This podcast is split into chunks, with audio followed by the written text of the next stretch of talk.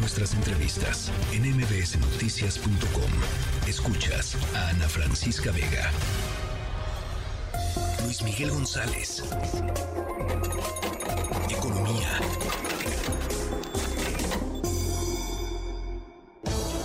Bueno, pues se dieron a conocer las cifras de eh, inversión extranjera directa en los tres primeros trimestres del 2023. Em, y hay, hay noticias interesantes, pero sobre todo entender cómo se de, qué se compone, digamos, esta inversión extranjera directa, qué parte es reinversión, qué parte es de, eh, inversión nueva, ¿no? Que es un poco la que, la que me parece que es muy ilustrativa de cómo van las cosas. En fin, eh, tú eres el experto, mi querido Luis Miguel, ¿cómo estás? Me da gusto saludarte. El gusto es mío siempre, Ana Francisca. Eh, tienes mucha razón. Literalmente eh, empezamos con el, con el dato principal y a la hora de, hacer como la galería de datos, pues tendremos que hay para quien quiere ver el vaso medio vacío y para quien quiere ver el vaso medio lleno.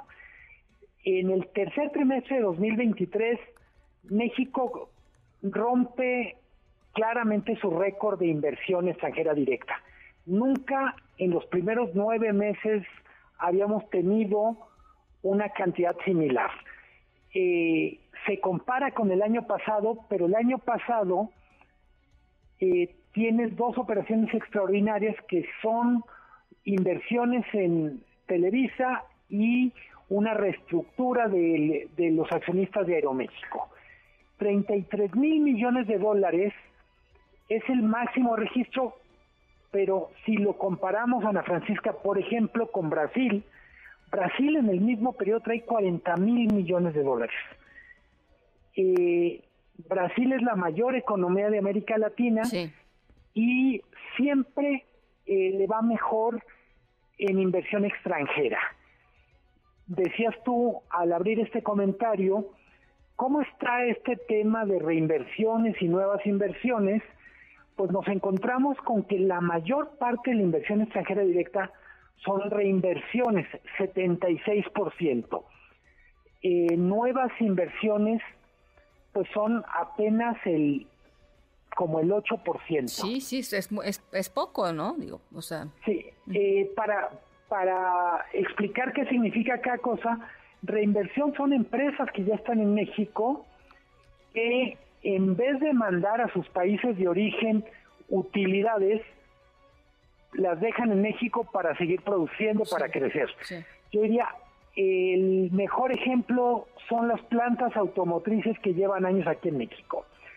Nuevas inversiones, literalmente es gente que no tenía a México, gente, personas morales, personas físicas, que no tenían a México en su portafolio y literalmente se echan un clavado en nuestro país. Eh, podemos hacer algo más en captar nuevas inversiones? Por supuesto que sí. De alguna manera lo del nearshoring tendría que ver con eso, pero, eh, por ejemplo, esta semana una estadounidense que sabe mucho del tema de relaciones México-Estados Unidos, Shannon O'Neill, que tiene un libro sobre eh, un poco el destino de México, estar cada vez más entrelazados, decía, hay una parte de la tarea del nearshoring que México no está haciendo, es ir a promover inversión en Asia. Dice, literalmente, si quieres que los que están en Asia vengan a México, pues velos a buscar, toca la puerta, no te quedes tan quieto. Era un poco el mensaje de, de Shannon O'Neill, que me parece muy valiosa, sobre todo porque está lleno de sentido común.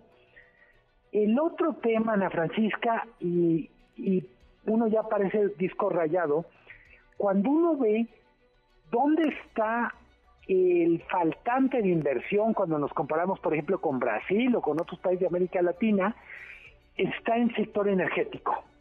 Sí. Si tenemos 32 mil millones de dólares de inversión, 32 mil 900 para ser más preciso, vemos los sectores en los que se está haciendo la inversión y el gran ausente es energía tenemos equipo de transporte, que es fundamentalmente automotriz, es el estrella de la captación, 44%. El segundo es metales, que estamos hablando de acerera, siderurgia, aluminio, etcétera. Bebidas y tabaco 13%, química o petroquímica 8% y ya de ahí nos vamos a puro 5%. Donde no tenemos prácticamente nada es en energía. Pongo un ejemplo que creo que lo comentábamos el otro día, Ana Francesca. ¿Sabes cuál es el país que más crece de América Latina? No sé. La, lo que era antes la Guayana francesa. Ay, ¿y eso? Está creciendo 24%. Qué bárbaro. O sea, está entrando una cantidad de lana, pero, pero ¿por qué? O sea, ¿qué condiciones se dieron? descubrieron petróleo. Ah, bueno. Y el mayor receptor de inversión extranjera en este momento América Latina en términos de crecimiento en el sector energético es un país que tiene menos de un millón de habitantes. Eh, vemos, me sorprendió una entrevista que le dio la exsecretaria de Energía, ahora candidata a Veracruz, a Expansión, donde ella literalmente se pone 10 en todo. Dice, yo, me, yo haría otra refinería si hubiera tenido tiempo, pero además dice, es un éxito que ya no hay prácticamente inversión extranjera en el sector. La verdad es que no hay manera que eso sea un éxito. Necesitamos, como necesita cualquier país, meterse a competir por esos recursos que es dinero, que es tecnología. Entonces yo diría, para ir cerrando, es buena noticia tener inversión extranjera directa que rompe récord. Claro. pero podemos decir, qué bueno que se está haciendo bien lo que se hace bien y la pregunta al final es qué vamos a hacer para hacer mejor donde no estamos haciendo nada. Sector energético, nearshoring todavía no se nota.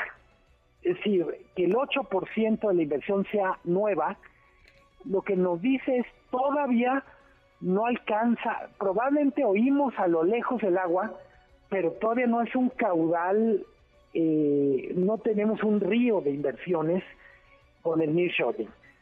Llegará para el 2025, para el 2024, pues depende mucho que hagamos la tarea. Bueno, pues es que si se pierde esa oportunidad sería trágico, pero bueno, eh, en fin, hay, quienes dicen que no están dadas las condiciones para aprovecharla, ¿no? Este, eh, los números, los números contarán la historia, pero bueno, gracias Luis Miguel. Como siempre, un gusto, Ana Francisca. Buen fin de semana. Igualmente, muy buen fin de semana. 6.59. Noticias.